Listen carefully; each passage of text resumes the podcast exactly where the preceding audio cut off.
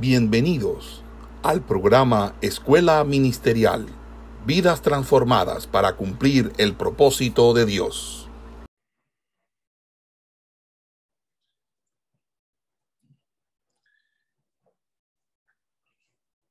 Una leyenda antigua que no es de carácter bíblico, pero que trata de ilustrar alguna que otra verdad dice que durante la creación del hombre, cuatro ángeles ejercían de padrinos. Los ángeles de la misericordia, de la verdad, de la paz y de la justicia. Durante largo tiempo, dice esta leyenda, este mito, discutieron sobre si Dios debería crear al hombre. Y el ángel que se opuso más firmemente fue el de la verdad. Esto enfadó a Dios y como castigo lo envió desterrado a la tierra. Pero los otros ángeles suplicaron a Dios que lo perdonara y finalmente readmitió el ángel de la verdad en el cielo. Y dice esta leyenda que el ángel trajo consigo un pedazo de tierra regado con sus lágrimas, lágrimas que había vertido cuando fue desterrado del cielo. Y que de ese pedazo de tierra el Señor nuestro Dios creó al hombre.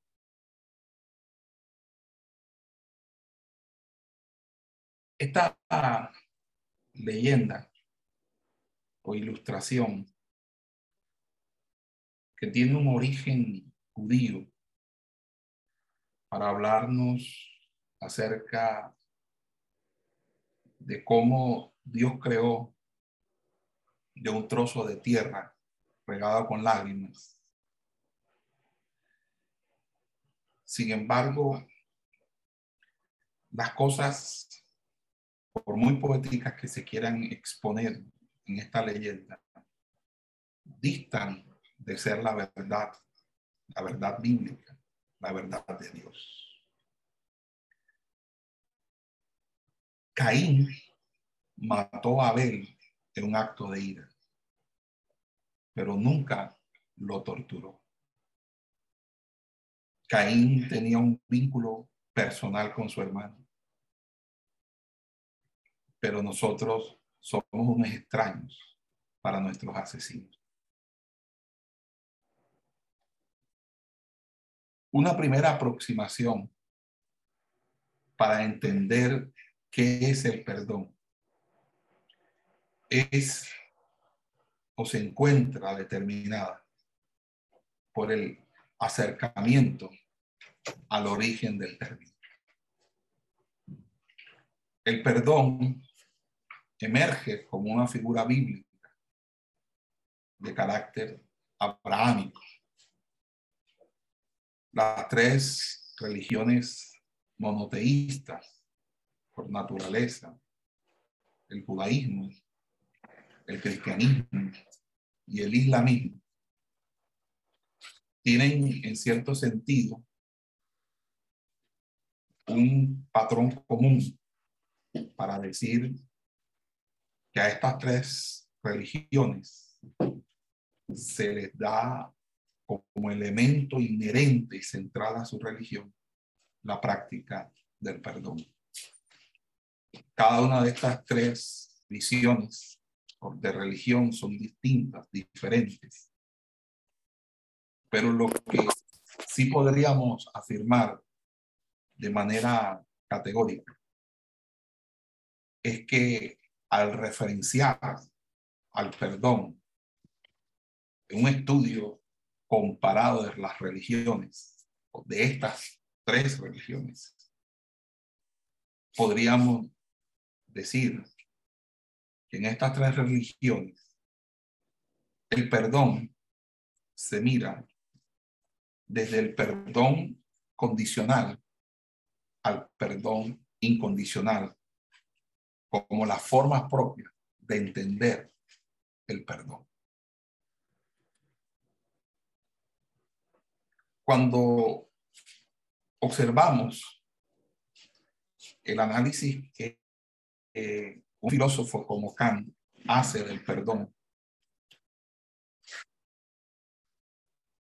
diciendo que un perdón incondicional puede remitir a una dimensión que muestra una condición de posibilidad de la experiencia humana en la medida en que se comporta como un juicio sintético a priori que se origina en la experiencia, pero que va más allá de toda experiencia posible. Es decir, que para este autor el perdón no corresponde a algo que pueda de alguna manera teorizarse y desligarse de la práctica, sino que es en la práctica, es decir, en la experiencia misma, en la que se descubre y alcanza su sentido el perdón.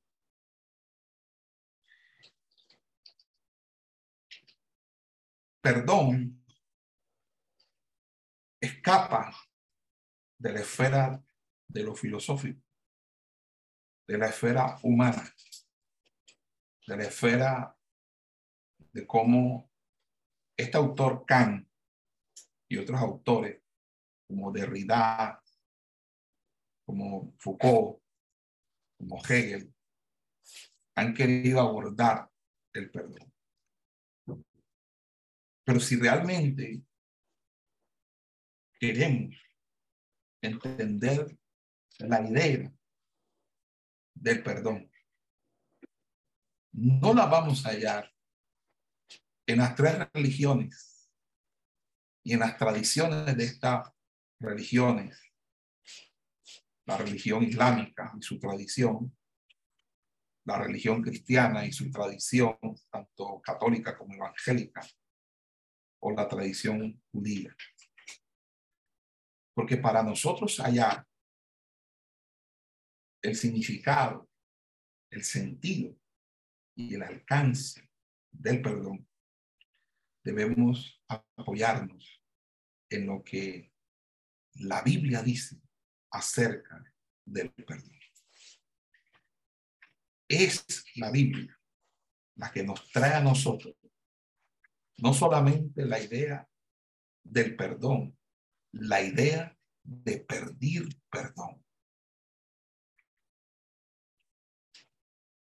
Yo pido perdón a otro con quien he tenido un conflicto o a quien reconozco que le he ocasionado un daño. Pero esto difiere en la medida en que se decida que finalmente la demanda del perdón no debería hacerla frente a un humano, sino a otro a Dios. Porque se considera que la justicia no puede ser resuelta en la relación de tú a tú y por tanto necesita ser mediada por un tercero que no puede ser el Estado o la institución o un tribunal. En estas instancias no es posible encontrar la verdadera justicia. Porque la incondicionalidad del perdón se encuentra determinada por la justicia divina. Una justicia que sobrepasa los límites de la justicia humana. Es un mandato de Dios que no puede ser revocado ni cuestionado.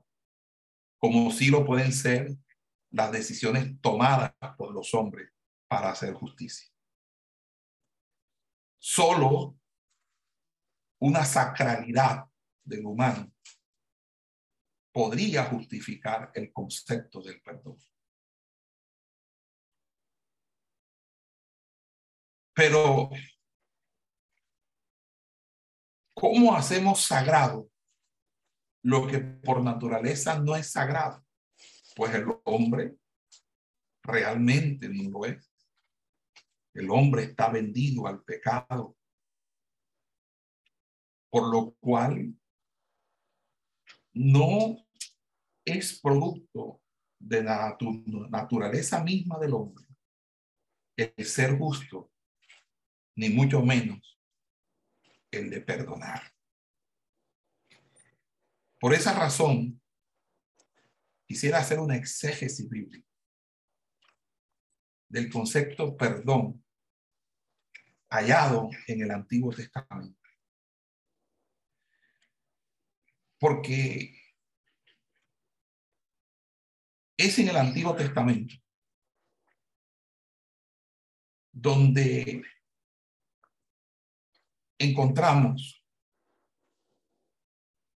que el perdón tiene que ver con las relaciones que poseemos con aquellos a los que llamamos prójimo o semejante.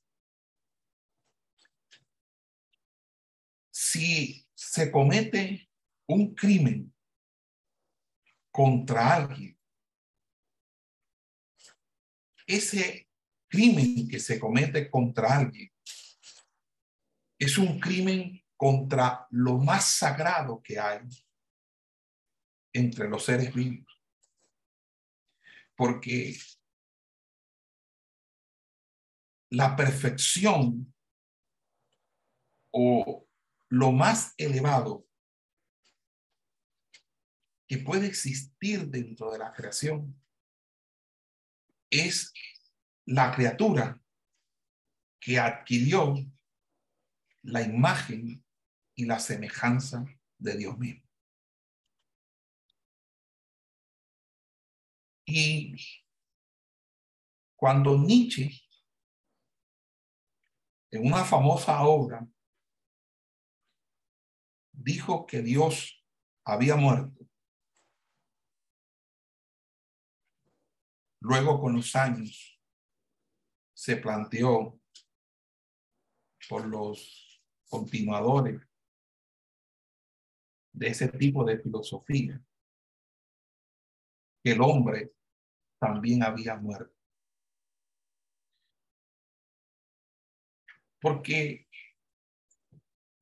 toda argumentación o intento de fundamentar la justicia, los valores, la virtud,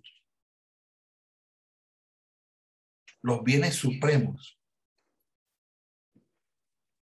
a partir de una racionalidad, a partir de un antropocentrismo, a partir de considerar que el hombre por su racionalidad puede aspirar a ser un mejor hombre y a construir una mejor sociedad. Pero lo que la experiencia nos ha arrojado en tantos siglos es que el hombre, aunque avanza en la ciencia, en la tecnología y en el desarrollo de su pensamiento, su sociedad es corrupta y cada día se sume más en la decadencia y la corrupción. Así que el perdón, como la justicia, a pesar de ser conceptos que son tratados por el derecho, por la sociología, por la antropología, por la psicología, por la ética, por la filosofía. En ninguna de esas áreas o disciplinas del saber podemos nosotros hallar la esencia misma del perdón. La esencia del perdón no es el conocimiento que nos embauque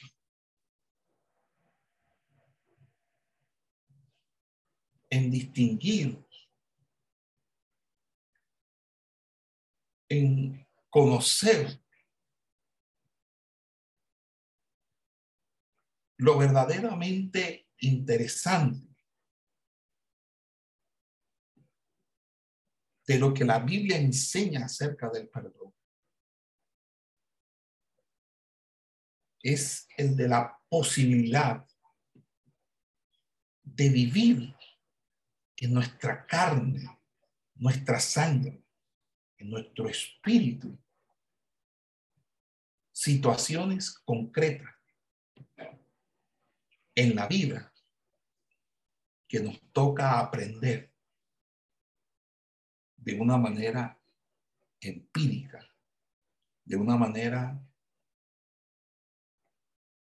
tal que maniobremos las condiciones del perdón. Cuando usted es traicionado,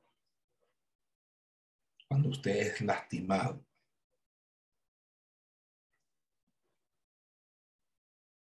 la filosofía, la religión, la sociología, la psiquiatría, las, distintas disciplinas del saber humano, no le darán a usted la herramienta o las herramientas, por mucho de que usted hable hoy de resiliencia, para afrontar en su vida la necesidad de perdonar, de ser perdonado y de perdonarse a sí mismo.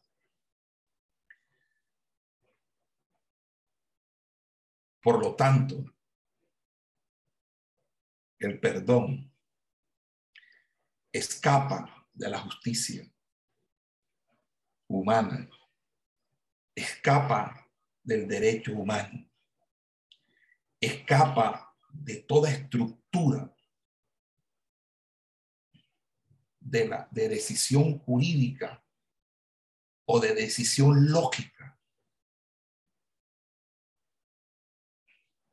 Y el perdón se eleva a lo incondicional porque el perdón se halla en Dios, se vive en Dios, se experimenta en Dios, depende de Dios y sobre todo de la relación con Dios, de esa intimación que pudiera tener con Dios, para que la verdad del perdón se constituya en una verdad que transforma mi vida para la adquisición de un corazón perdonador, manso humilde. Es en lo divino, no en la moral de Kant. Es una moralidad racional, inteligible, basada en el fenómeno, en la posibilidad de juzgar una acción como sujetos libres. El perdón es divino. Surge del hecho que Dios perdonó Dios te perdonó a ti antes que tú perdonases a cualquier otro congénero semejante o prójimo. Dios pasó por alto los tiempos de tu ignorancia. Dios no escatimó absolutamente nada para poder conseguir para nuestro beneficio el perdón. Porque el perdón descansa sobre la esencia más importante de Dios. Dios es amor. Y Dios creó a los hombres para que se amen los unos a los otros. Y cuando la ley del amor se rompe, la naturaleza de Dios fracasa. Todo aquel que rompe este principio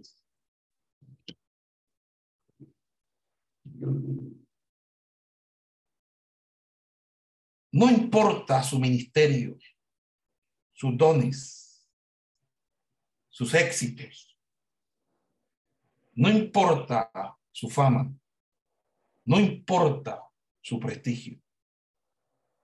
Pero todo aquel que no vive el amor de Dios evidenciado en el perdón y en llevar una vida que mantenga la naturaleza de Dios como aquello que le ha absorbido completamente.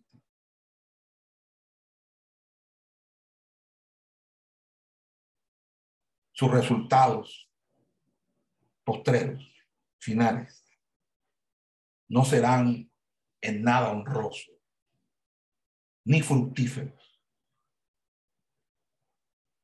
Tendrán el pago de su obra, pero serán apartados porque Dios a ellos no los conoce.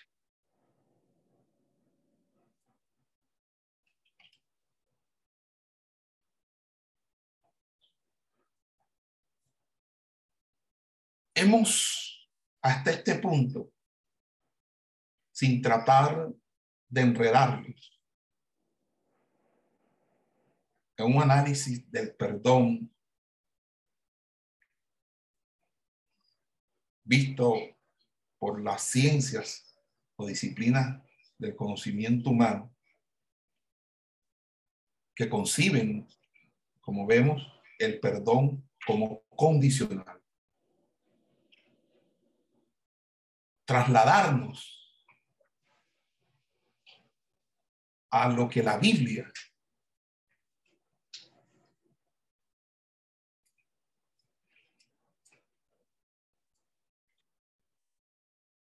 va a estructurar y configurar el perdón como el perdón incondicional.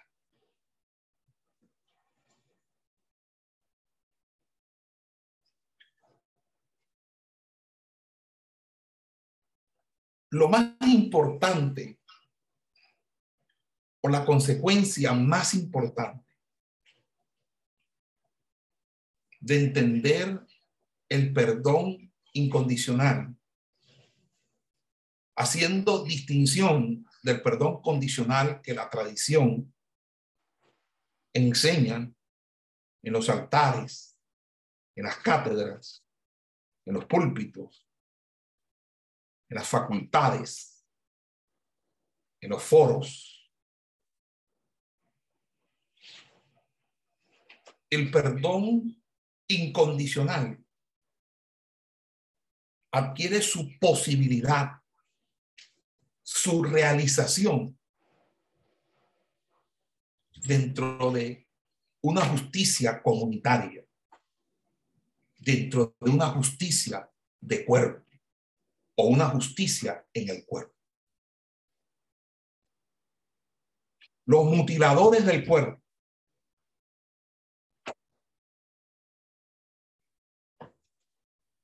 Les será de imposible recaudo la verdad y la realidad del perdón. Y se seguirán hundiendo en sus divisiones, sus celos amargos,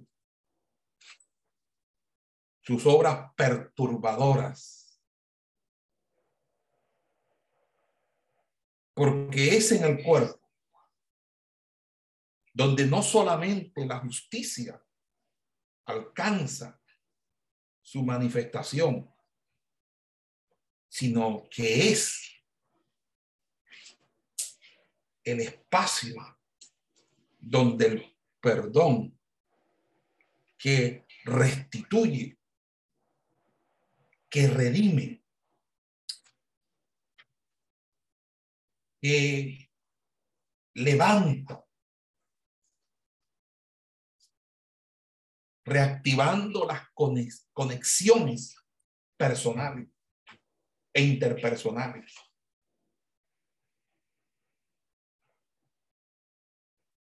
Es fácil para los que no les cuesta el cuerpo mutilar el cuerpo. Solamente es seguir su instinto y sus retorcidas convicciones hacia sus proyectos personales.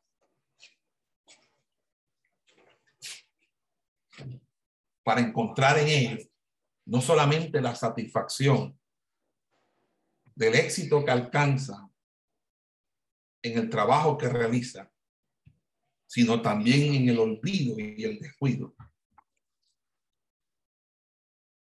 que tienen del cuerpo.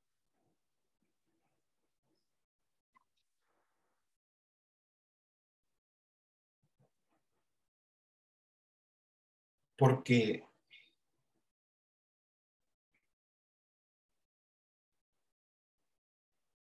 cuando nosotros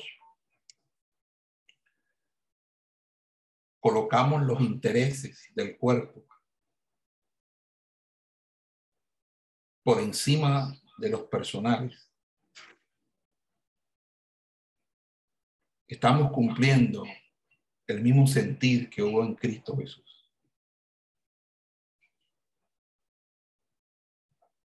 No escatimó el ser igual a Dios como cosa que aferrarse.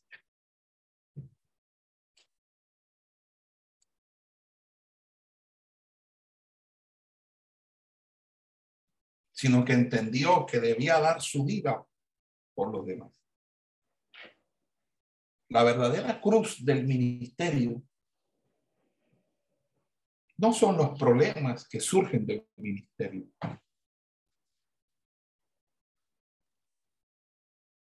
es la permanente renuncia a que somos sometidos. La renuncia a nosotros mismos. El negarnos a nosotros mismos. Porque de los problemas Dios se va a encargar y Dios dará victoria y salida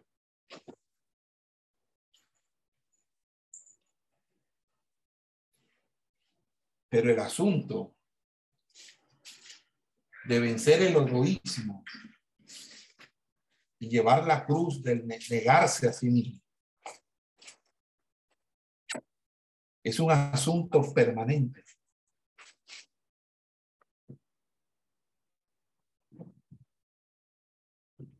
La ética cristiana considera que Dios es el que perdona y sobre todo perdona las faltas que los humanos no pueden perdonar. El hecho de acudir a la incondicionalidad no es un intento por escapar al concepto, sino que por el contrario es la condición misma de construcción del concepto.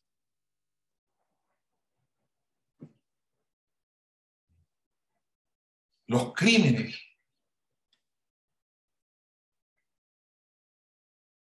más execrables que no tienen medida. Son crímenes que solo Dios puede perdonar en su infinita misericordia. Él es el que tiene el poder de perdonar los pecados.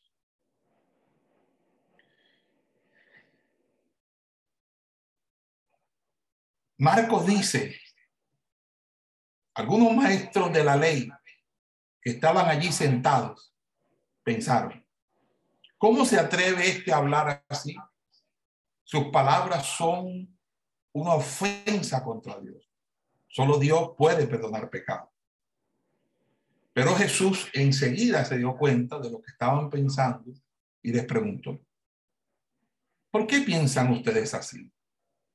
¿Qué es más fácil decirle al paralítico, tus pecados quedan perdonados? O decirle, levántate, toma tu lecho y anda. Les voy a demostrar que el Hijo del Hombre tiene poder autoridad en la tierra para perdonar pecados. Dios instaura una ley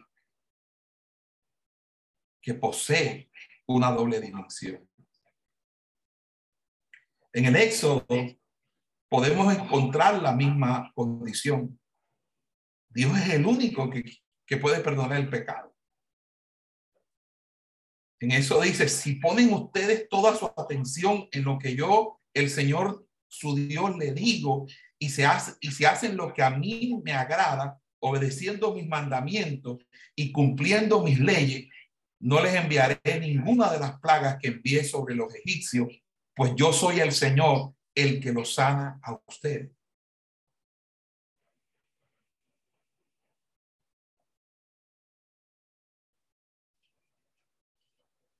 Por eso es que el pecado personal no puede extinguirse al margen de la libertad personal.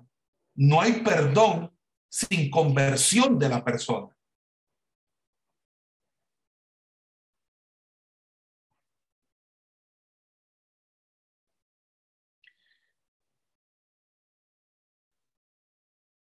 Nosotros tenemos que entender algo.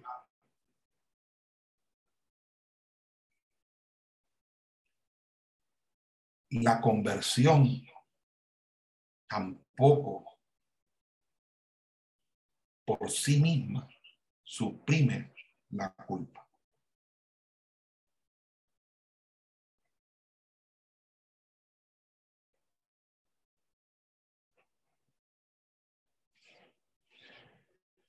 Cuando alguien no se perdona, su respuesta es negativa al Dios vivo y personal. Y esa acción humana de responderle a Dios con un no rotundo es esencialmente una respuesta a su palabra. Y cuando alguien no se perdona, le está diciendo a Dios no.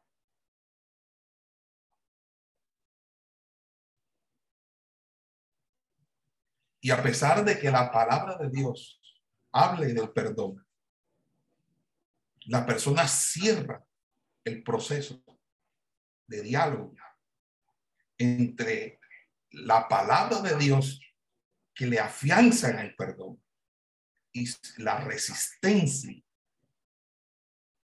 de no recibir el perdón. Y dado que solo puede ser restaurado por la palabra eficaz y liberadora de Dios, lo que afirma de manera imprecisa y equívoca de que no puede perdonarse es en la decisión de no poder perdonarse que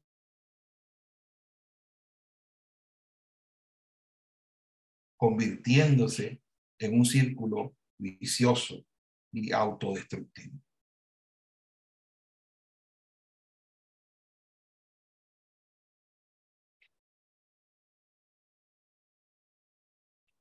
La única manera de nosotros recibir el perdón es a través de la misma manera con la que nosotros recibimos libertad de la culpa. Y es solamente por medio de la fe.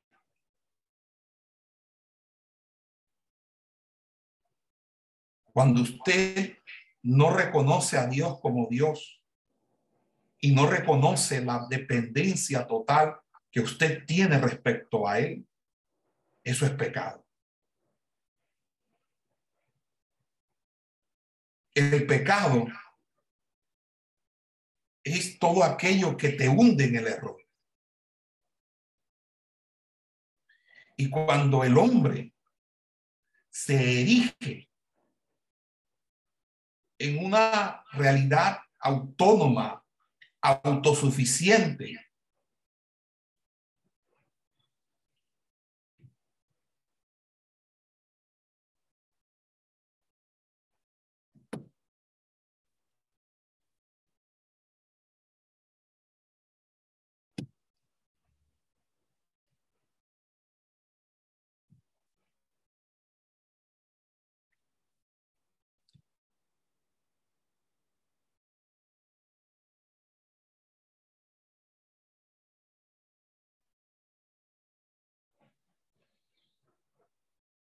Entonces, decía que cuando el hombre se ve autónomo y autosuficiente, porque parte de un criterio de que no tiene necesidad de nadie, ni del otro,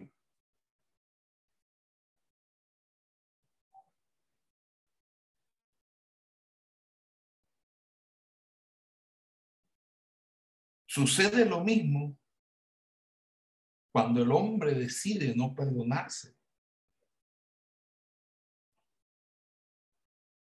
Y esto es parte del gran problema del pecado en el hombre.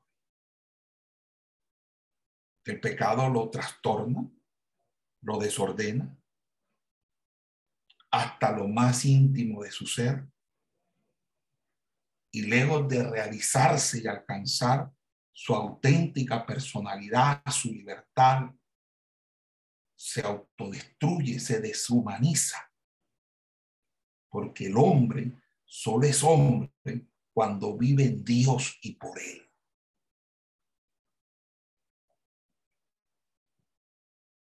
Cuando un ministro es infectado con esto,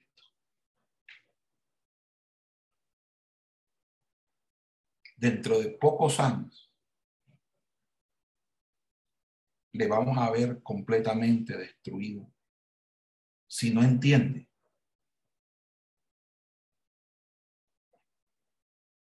el hombre alejado de Dios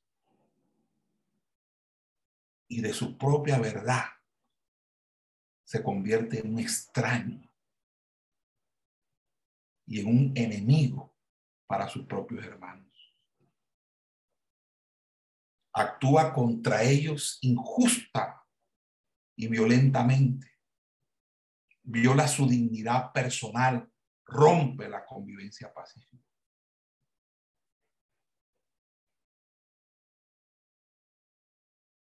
Usted no se da cuenta que cuando una persona no perdona, cuando una persona se resiente, siempre va a atacar, siempre va a hablar mal, siempre va a hacer actos que llamamos actitudes vengativas. Porque la auténtica realidad del pecado es la desobediencia a Dios. Es oponerse a la voluntad de Dios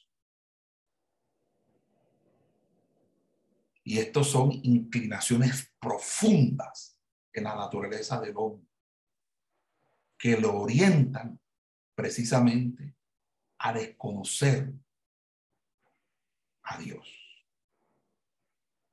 Y Dios instaura, como decía, una ley que posee una doble dimensión. La justicia en el amor y el amor en la justicia. Y esta ley fue reafirmada por, Cristo cuando al ser crucificado perdonó a sus propios asesinos. Este perdón no es casual ni una palabra vacía de alguien que perdona un crimen que le es indiferente. El perdón para los cristianos no es una acción que emane de los dominios racionales. Debe surgir de lo profundo del subconsciente, del corazón. Y la única alternativa que poseemos o, que poseen es actuar con justicia, con bondad y caminar humildemente junto a Dios.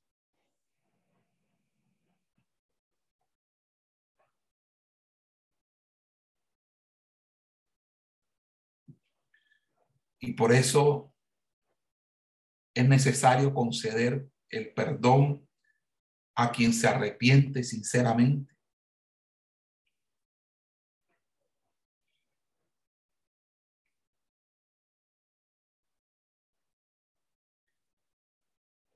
y el cristiano se encuentra en la obligación de conceder el perdón en toda ocasión.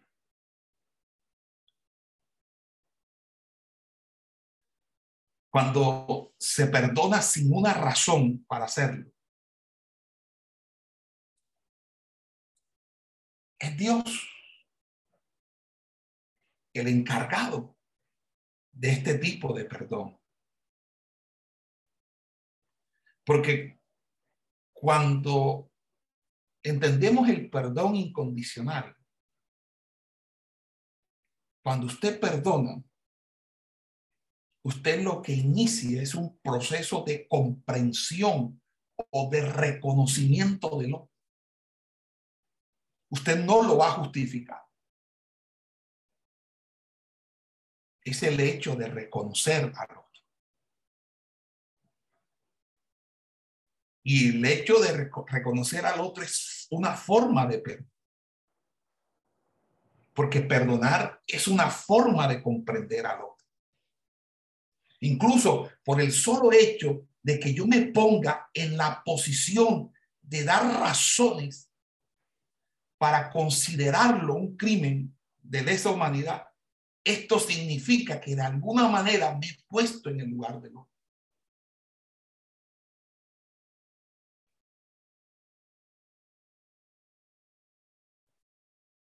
Y cuando te pones en el lugar de otro, esto es una forma de empezar a perdonar.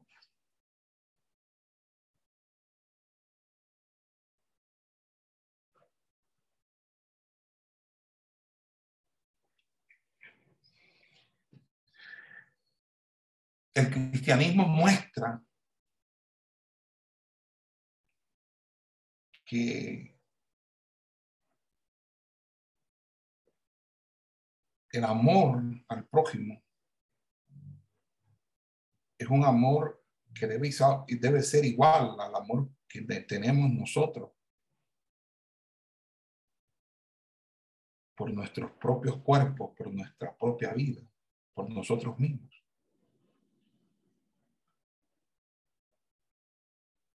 El perdón es gratuito. Y la gracia del perdón es la gracia del amor.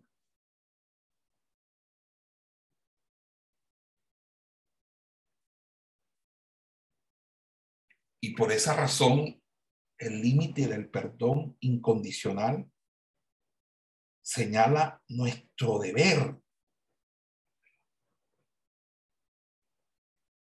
como algo que no se constituye en un ideal inalcanzable. Cristo nos perdonó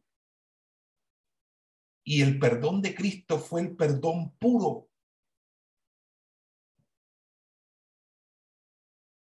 Y cuando uno perdona, no necesita de las palabras.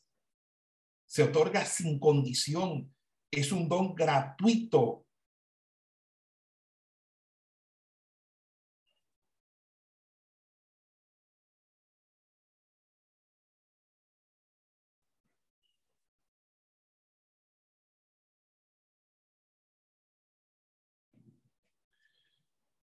Amados hermanos,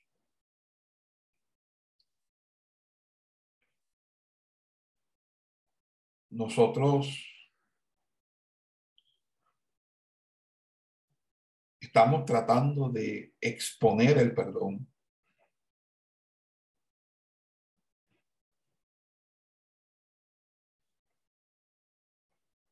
Entendiendo algo que es sumamente importante. que cuando se perdona, se, perdona sin condición.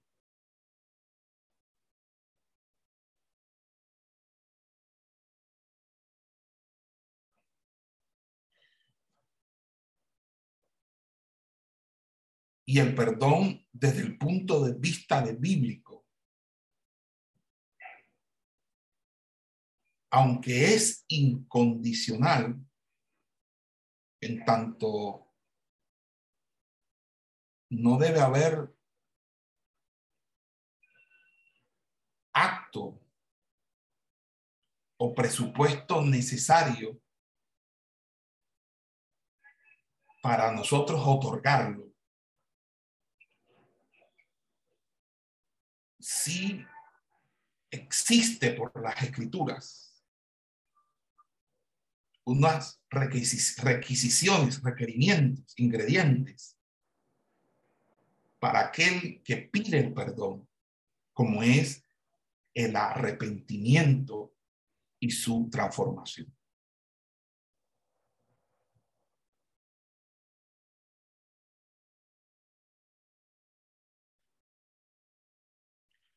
Porque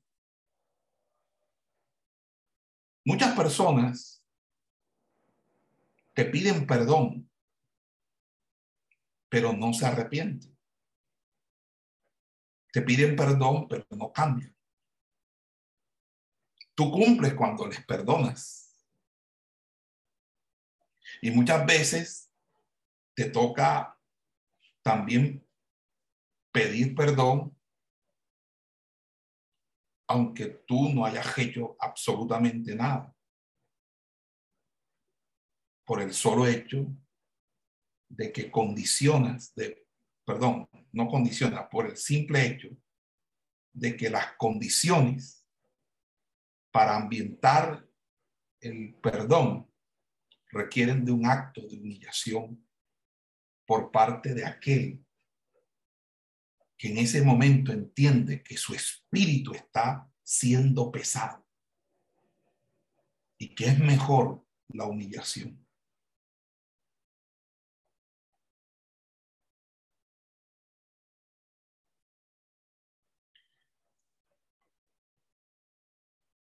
Este tema lo voy a profundizar ahorita.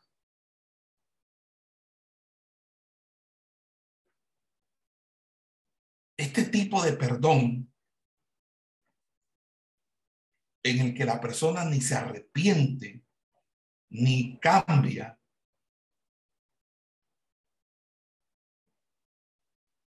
trae consigo impunidad.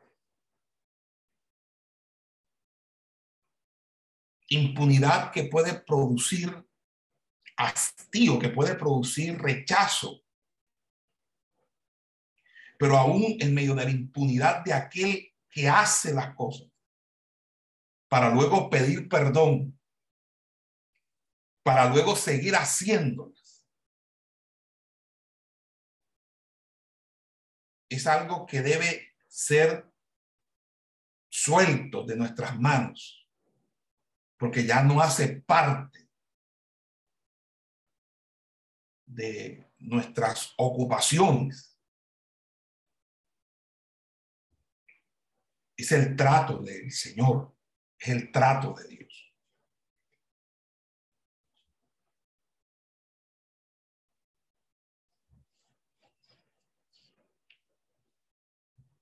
Entonces, se habla para acusar o, excusar. Y Dios le concede la gracia al victimario.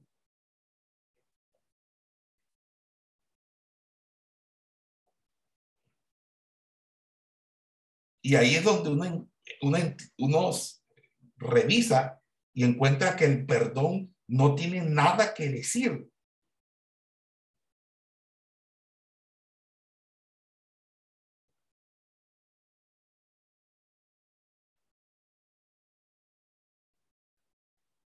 Su locuacidad hace que se preocupe por sí mismo más que por el pecado.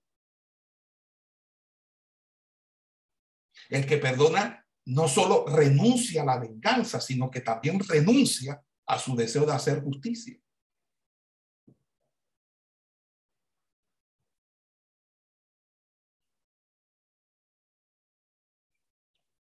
Y un perdón que perdona sin razones no espera que el ofensor tenga interés en merecer su gracia, pero la ausencia de esperanza en la capacidad de cambiar, de, cambiar el, el ofensor no es un acto de desesperación. El hombre que perdona no renuncia a la continuación de su ser propio. No sacrifica su futuro, no renuncia a su humanidad. No renuncia al llamado y misión. Por el contrario, la exacerba al ser cubierto por el manto divino.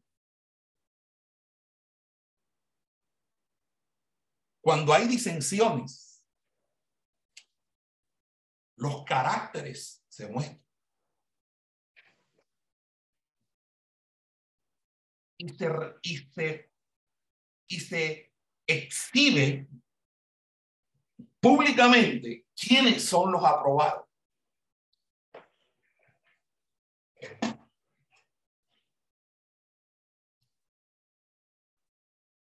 Así que las disensiones nunca traerán a una visión de Dios y algo que a Dios haya fundamentado caída o derrumbamiento. Por el contrario, traerá purificación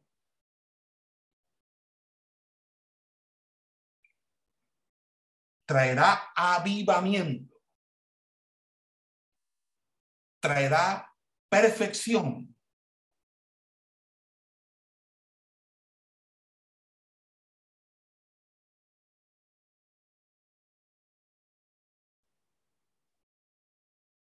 Para la víctima, en la doctrina cristiana, el perdón es la esperanza de mejorar al criminal.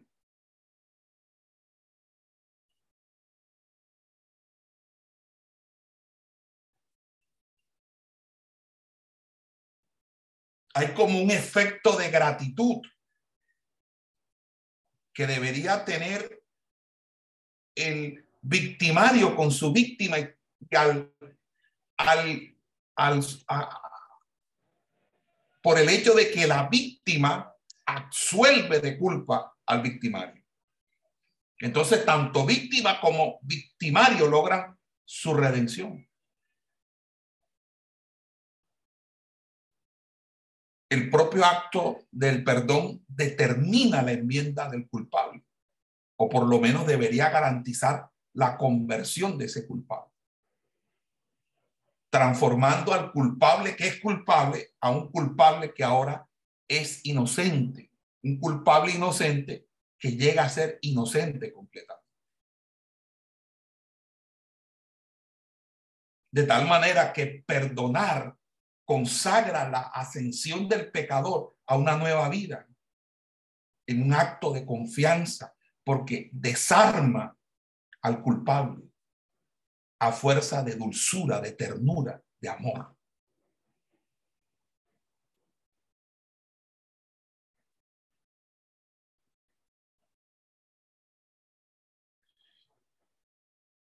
Y si el perdón tuviera esa capacidad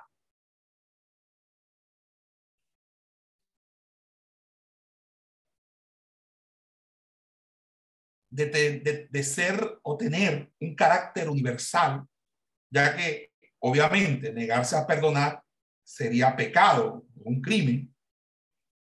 Entonces, en ese sentido, si perdonar se convierte en un perdón exigido, entonces cuando se el perdonar es un perdón exigido, ya deja de ser perdón. Porque la incondicionalidad exige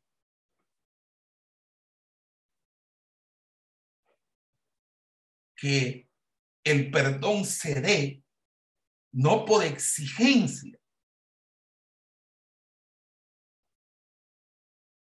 sino por manifestación del carácter divino en nuestro ser.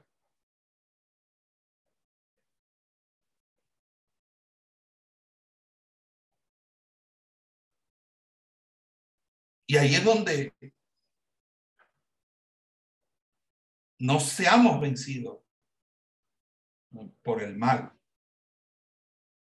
sino con el bien vence el mal. La mejor manera de desarmar el odio es con amor, convertir el amor en un arma. Y el perdón se convierte en un deber de la víctima, el deber de amar al prójimo.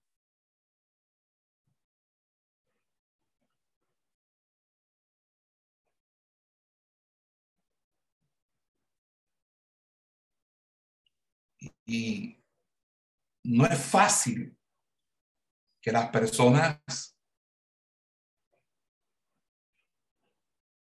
se conviertan al perdón y vuelvan a la reconciliación. Porque reconciliarse puede ser problemático cuando en el origen se encuentra una culpa propia. Es decir, cuando sabe que la situación fue por culpa de uno mismo. Pero cuando la culpa es de otro, pues reconciliarse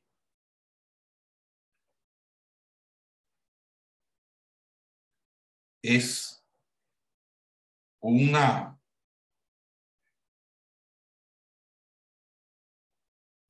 humillación. Que podría ser irrazonable. Oye, si la culpa del otro, porque yo tengo que reconciliarme, que se reconcilie aquel que fue el culpable. Cuando la culpa es mía, pues lo lógico es que yo debo enmendar, pero a veces la culpa es mía y yo no tengo el más mínimo interés de enmendar, simple y llanamente porque no entiendo el perdón en mi vida, no vivo en el perdón, no vivo, es, eh, eh, es el, fruto del Espíritu en mi vida con plenitud. Y cuando la culpa es el otro, si el otro no viene, yo no voy. Como una... Entonces, eh, para poder nosotros vencer, necesitamos ser valientes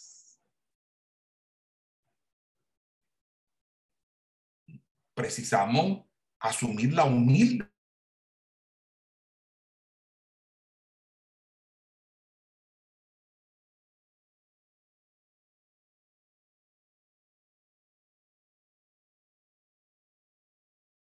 a hacer la paz.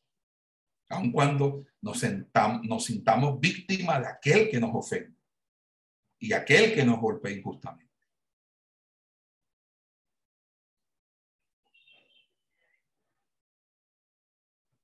Un autor llamado Espinosa, escribiendo un texto de ética, ética demostrado por el método geométrico, dice que el odio se acrecienta por un odio recíproco y puede por el contrario ser extirpado por el amor. El odio enteramente vencido por el amor se cambia en amor y el amor por ese motivo es más grande si no le hubiese precedido el odio.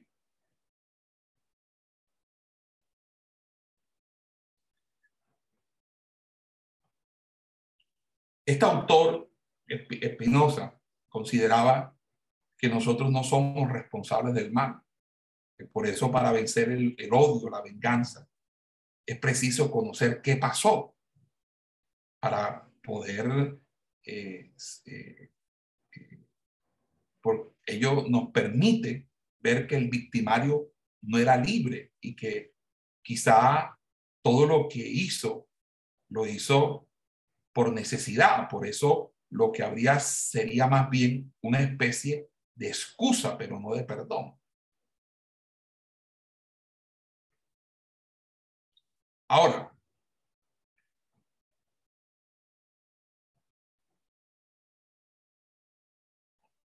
cuando nosotros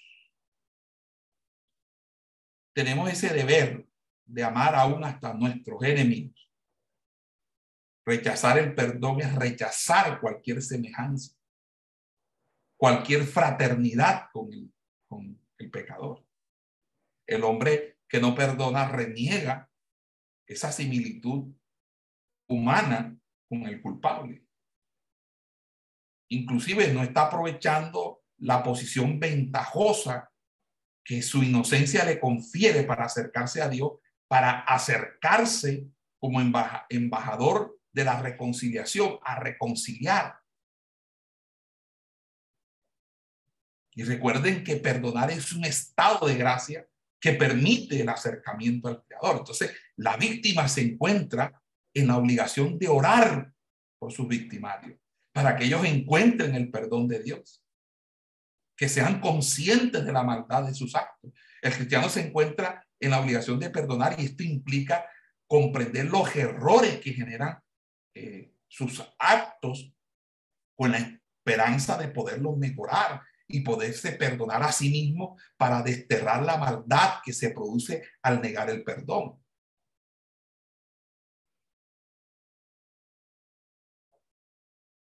El cristiano se encuentra en la obligación de perdonar a su prójimo. Quien no lo hace se condena a sí mismo, cae en pecado. Por eso Romanos 2.1 dice, por eso no tienes excusa, tú que juzgas a otro, no importa quién seas, al juzgar a otros, te condenas a ti mismo. Lucas 6:37 dice, no juzguen a otros y Dios no los juzgará a ustedes. No condenen a otros y Dios no los condenará a ustedes. Perdonen y Dios los perdonará.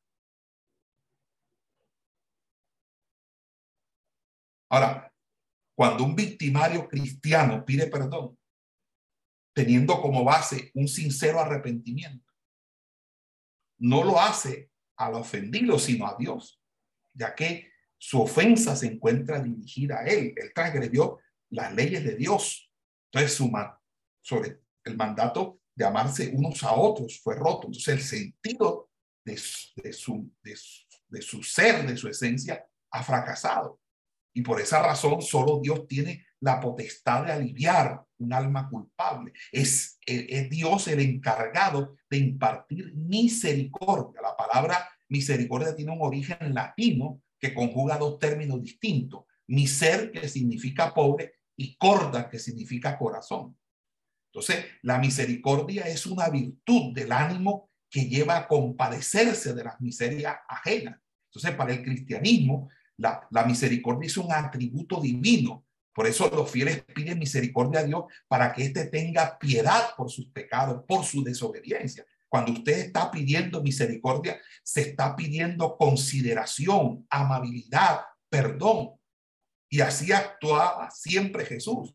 Al corazón corazón pobre de la pecadora, Jesús le entregó el, perdón. A la mirada deshecha de Pedro después de, la, de cuando lo negó, Jesús le llena con el consuelo. Cuando el ladrón que lo acompañaba junto a la cruz tenía ese sufrimiento desesperado, lo, el Señor lo colma con la certeza del reino. Entonces, la misericordia pasa siempre eh, por el esfuerzo de arrancar algo de mí, para que sirva al crecimiento humano del otro.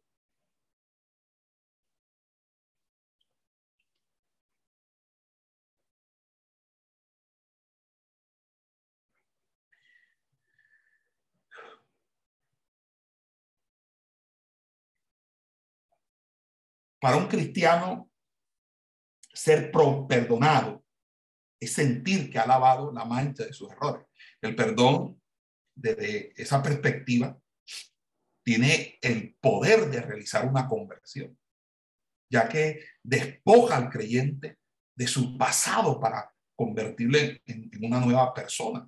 Ser perdonado es un, don divino y Dios es quien decide cuándo concede el perdón. Es Él quien espera en el interior del agresor, lo libera de la vergüenza de su pasado, lo convierte en alguien diferente y le permite que asuma el futuro de otra manera. Entonces, la concepción cristiana del perdón nos va a enfrentar a nosotros a varios problemas existenciales, problemas ontológicos. En primer lugar,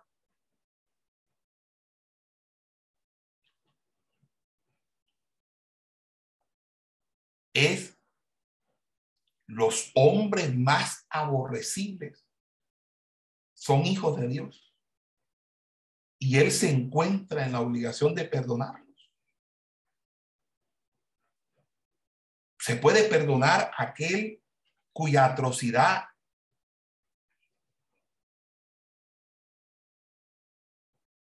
lo convierte en un hombre detestable para la sociedad.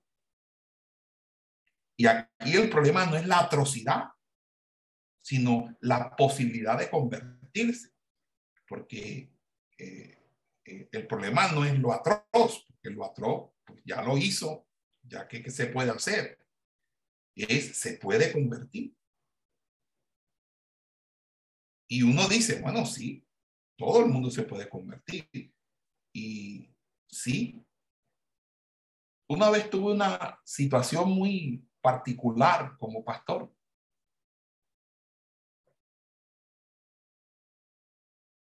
Había un varón en la, en la iglesia que él me alegró mucho que él se haya convertido después de tener una vida muy disipada. Y cuando llegó a la iglesia, yo le empecé a enseñar la palabra y además de enseñarle la palabra, pues él eh, entraba en periodos de ayuno, era un hombre de mucho ayuno, mucha oración. Y a mí me contentaba eso, ¿sabes? Porque uno le contenta, o a mí particularmente, yo me gozo con el éxito de los demás cuando veo a la gente crecer. Esa es una gran alegría para mí. Pero lastimosamente eh, el hombre en, algún momento me manifestó que él buscaba más a Dios que yo, que él tenía más el Espíritu Santo que yo. Y empezó a decir mm, como cosas en esa misma línea. Y entonces me, me dijo que que según él, o que Dios le había dicho, que el pastor de la iglesia debía ser él y no yo.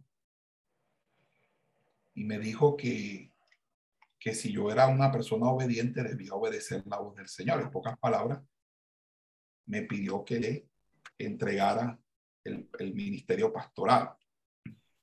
Eh, pues a mí particularmente eh, la gente se sorprendería que eh, nunca estoy interesado en las posiciones eclesiásticas que tengo. porque he aprendido que lo que eres tú en el Señor, lo eres con cargo o sin cargo. Hoy puedo dejar de ser presidente de la federación, pero estando en la federación creo que el consejo que uno puede dar o la voz que uno, uno pueda hablar, aspiro o por lo menos creo que va a ser escuchada por todos.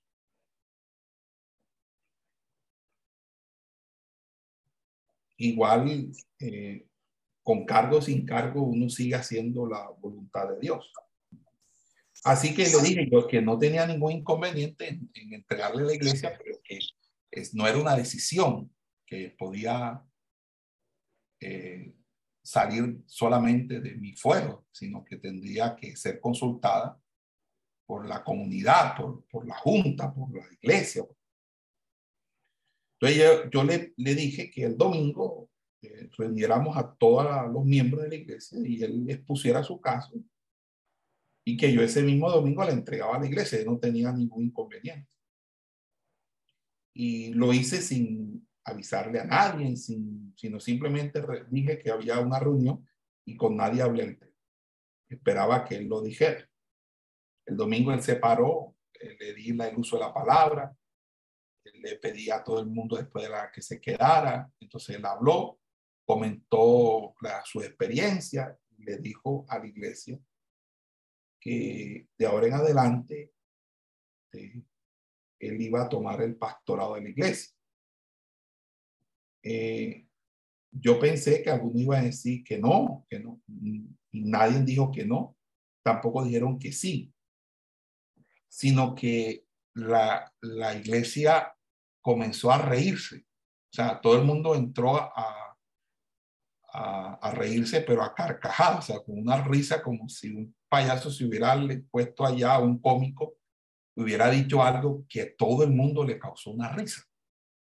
Y era tanto la risa que ellos tenían que el varón se, se avergonzó tanto que se fue llorando salió llorando y a mí me tocó tomarlo y llevarlo a, la oficina porque se, se, se dolió mucho de la situación. Entonces me di cuenta que él no estaba preparado, porque imagínense, él iba a empezar el pastorado, la gente se rió y ya, ya eso lo noqueó, lo tiró al piso. Sin embargo, pues eh, hablé con él y él siguió ahí. Yo, pues, como si nada a los meses, el, el, varón eh, eh, es acusado eh, de intentar abusar sexualmente de una niña de 5 o 6 años, ese mismo varón. Y el varón me confiesa el pecado, me dice que sí, que fue fuerte, que fue fuerte la situación, pero que llegó en ese momento una tía y no, alcanzó a hacer nada, pero que sí lo iba a hacer. Eh, la abuela de esa niña y alguna familia supieron esa situación y pues yo le dije, tienes que orar, eh, te voy a colocar en disciplina y tú tienes que hacer unos cambios sustanciales en tu vida porque eso no es normal. Eh, entonces, estábamos allí. Yo realmente no sabía, pensé que eso había quedado como muy, muy, eh, muy dentro de la consejería. Entonces él como que le comentó a alguien, él mismo le comentó a alguien, y al, ese domingo todo en la, todos en la iglesia sabían. Y yo no sabía que la gente sabía, porque él mismo abrió la boca y ya es, ya no que pueda hacer ahí si la misma gente se, se mete la soga al cuello. La abuela de la niña ha agarrado un zapato en plena escuela dominical, un tacón, de esos zapatos que son de tacón, pero de esos tacones que pesan. Y se lo ha puesto en toda la frente, pero con una fuerza que eso sonó. Y a mí me tocó intervenir, hermanos. Y esa señora que era una, una nueva creyente, no se había bautizado, dijo que ese hombre no podía estar en ese lugar, porque ese lugar él no podía estar. Y no solamente eso, sino que me vinieron todos los papás de los niños de 5, 6, 7 años que habían en la iglesia. Y no lo quería, y no lo quería. Y, y empezaron a amenazarme que se iban de la iglesia. Pero que a, a ese hombre no lo podía yo tener allí. Como, como la situación estaba tan difícil, pues yo los escuché a todos y allí me di cuenta eh, de algo que voy a decir. Y de pronto la mayoría de ustedes no van a estar de acuerdo. Yo voy a respetar eso, porque siempre he dicho que cuando la gente no quiere eh, escuchar, no escucha. Y cuando la gente quiere aprender, aprende. Y cuando la gente no quiere aprender, lo mismo. Eh, les dije que bíblicamente yo no podía hacer eso. Que al contrario, ese varón necesitaba más que nunca que nosotros eh, le ayudemos, que le restauremos. Pero estas personas dijeron que no. Y yo le dije que me da mucha pena, pero yo no voy a echar a nadie. Porque eso no es lo que me enseña la Biblia. Y él tiene derecho a restaurarse y nosotros también a preguntar. Algunos amenazaron que se iban a ir de la iglesia. Y yo me paré firme.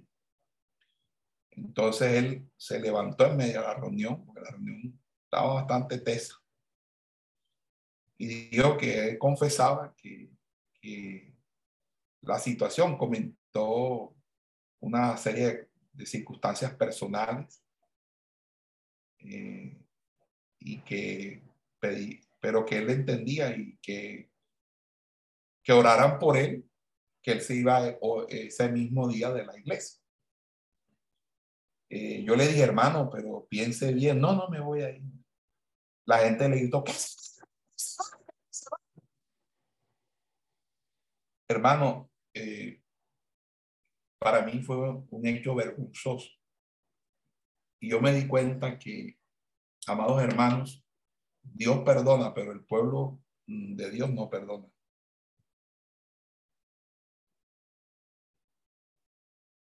A veces las personas que te aman a ti eh, y conocen que tú has faltado, te dan la mano, pero los demás no.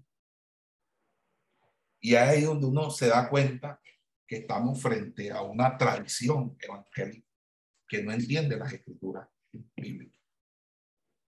Yo entiendo que si yo tengo un niño de cinco años, no voy a querer que él esté cerca.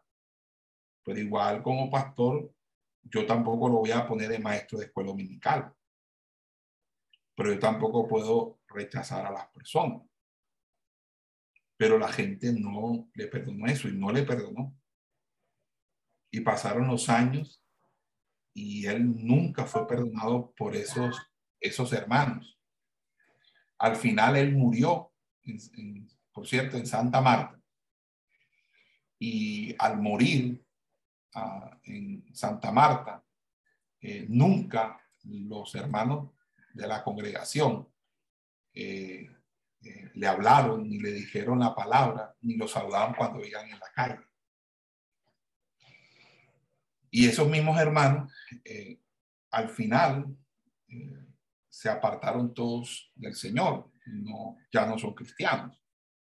Y han corrido con peor suerte que el mismo varón del que le estoy comentando.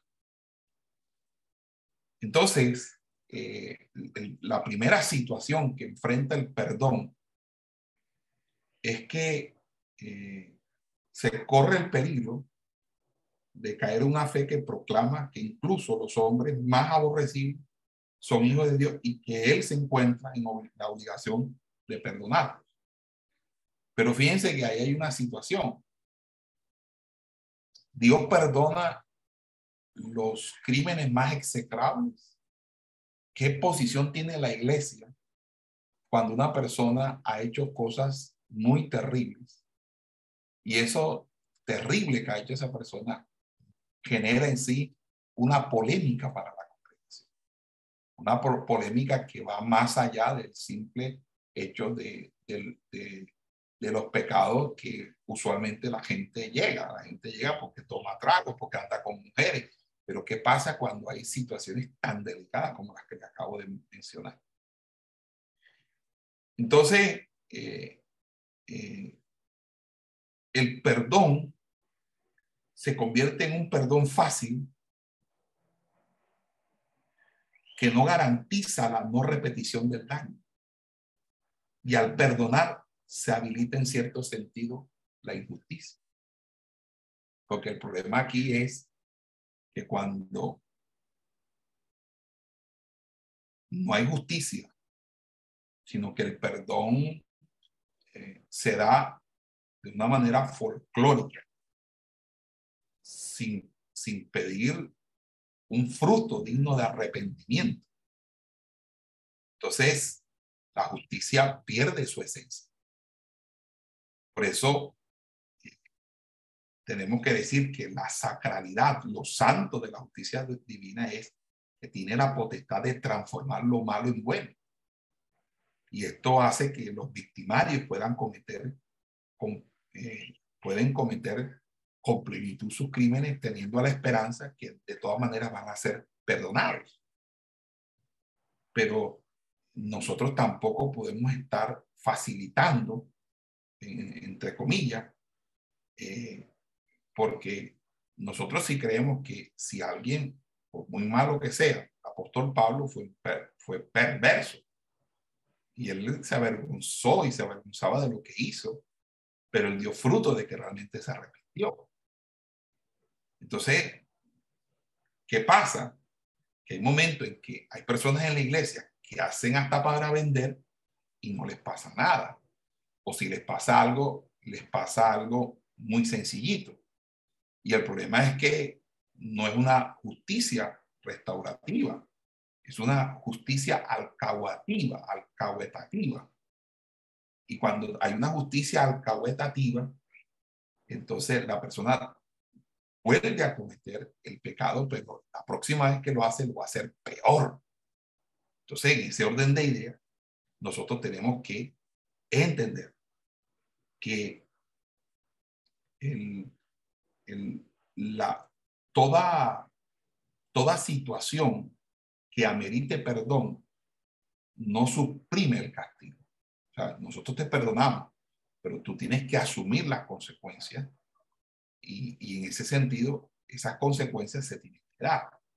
Y es el caso, por ejemplo, cuando hay una restauración eh, eh, matrimonial por causa de adulterio.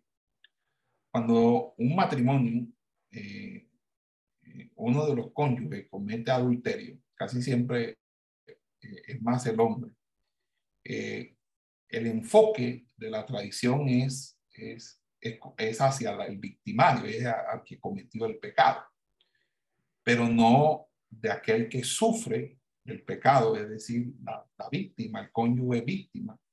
Y resulta que el adulterio es una situación dual, es decir, el adulterio es por causa de los dos, los dos son responsables de del adulterio y eso no significa que estamos estableciendo una teoría de la culpa compartida. Lo que estamos diciendo es que ambos son responsables de las circunstancias y situaciones que dieron lugar, dieron cabida a, ese, a esa situación. Por lo tanto, ambos deben ser tratados. Ahora, el tratamiento del uno no debe ser igual al otro, pero igual deben ser tratados, deben ser aconsejados, deben ser acompañados. Y lo otro es que el perdón debe ser la construcción elaborada eh, eh, entre los cónyuges de la situación. Y a veces el, perdonar fácilmente, es decir, no, yo te perdono y ah, ah, tómense de la mano, abrácese, ahora bésela y ya. A veces los pastores cometen unos errores garrafales. La gente cuando se hiere tienen que tener, tienen que darse un tiempo ambos un tiempo. Hay gente que cree que estas situaciones se, se resuelven porque se vuelvan a acostar nuevamente los cónyuges. Entonces ya todo se arregla en la cama. No, hermano, eso es totalmente falso.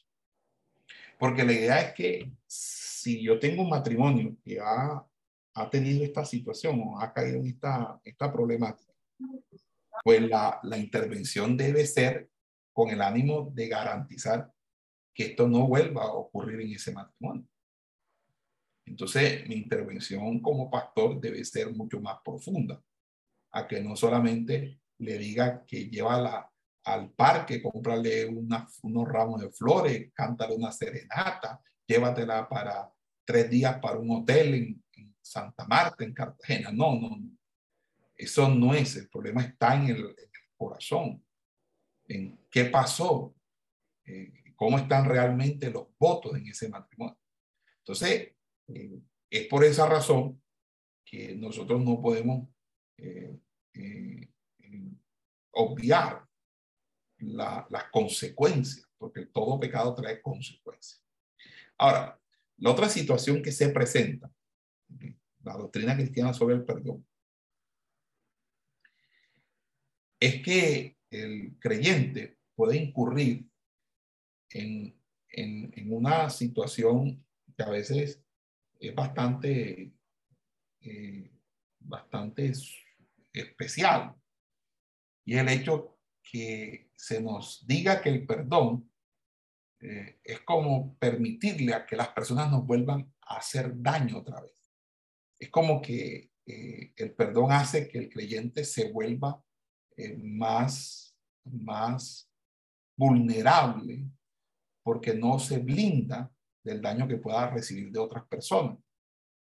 Entonces, cuando yo oro por mis enemigos, yo no estoy orando para, eh, eh, para, yo no estoy orando simplemente eh, oro por ellos, pero no lucho contra ellos. Yo tengo que entender que yo no puedo ser ingenuo con los enemigos. Mire, hermano, cuando una persona a usted como líder de la iglesia le manifiesta un espíritu de división, de rebelión, eh, usted tiene que entender que si usted no pone eh, eh, los parámetros de autoridad dentro de, la, esa persona le va a terminar dividiendo la congregación y le va a hacer un daño en su ministerio grande.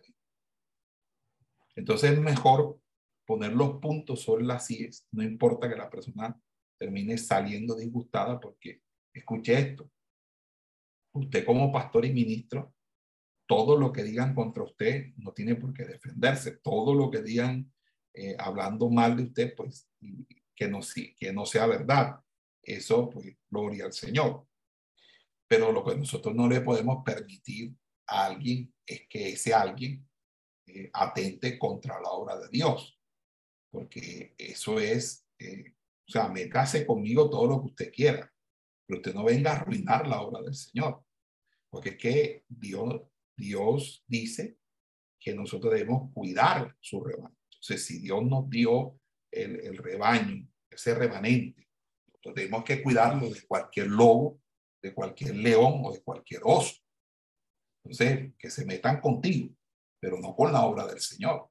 Porque si van a dañar la obra de Dios, entonces yo tengo que colocar mi escudo, tengo que montar mi arma, toda la armadura de Dios completa. Eh, no te estoy diciendo que vayas a salir a puño y patada. Te estoy diciendo que tú tienes una responsabilidad. Y, Dios nos ama a todos, sin importar la maldad con la que se actúe. Pero nosotros tenemos eh, eh, que estar muy eh, muy alertas eh, de parte de aquellos que en algún momento te pueden hacer un daño y sobre todo un daño a la obra del Señor. Yo te perdono, pero eso no significa que yo te voy a dejar el altar colocado. Eso no significa que yo te voy a dejar en el mismo cargo. Yo te perdono, pero yo no Yo tengo que cuidarme también. No sé si estoy siendo claro, que yo quiero que entiendan eso. Entonces,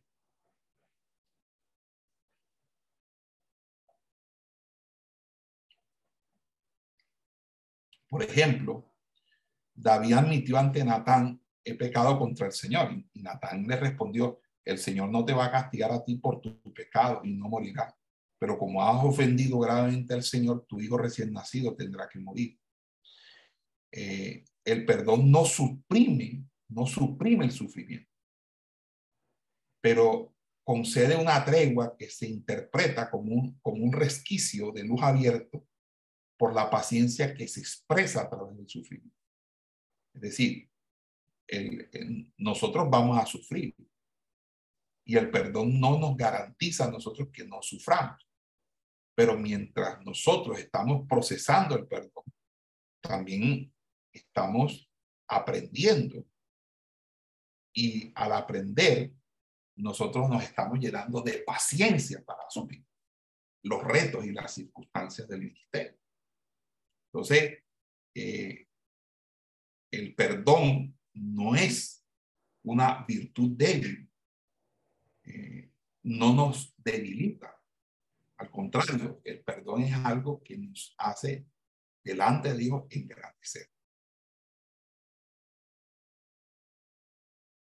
Ok.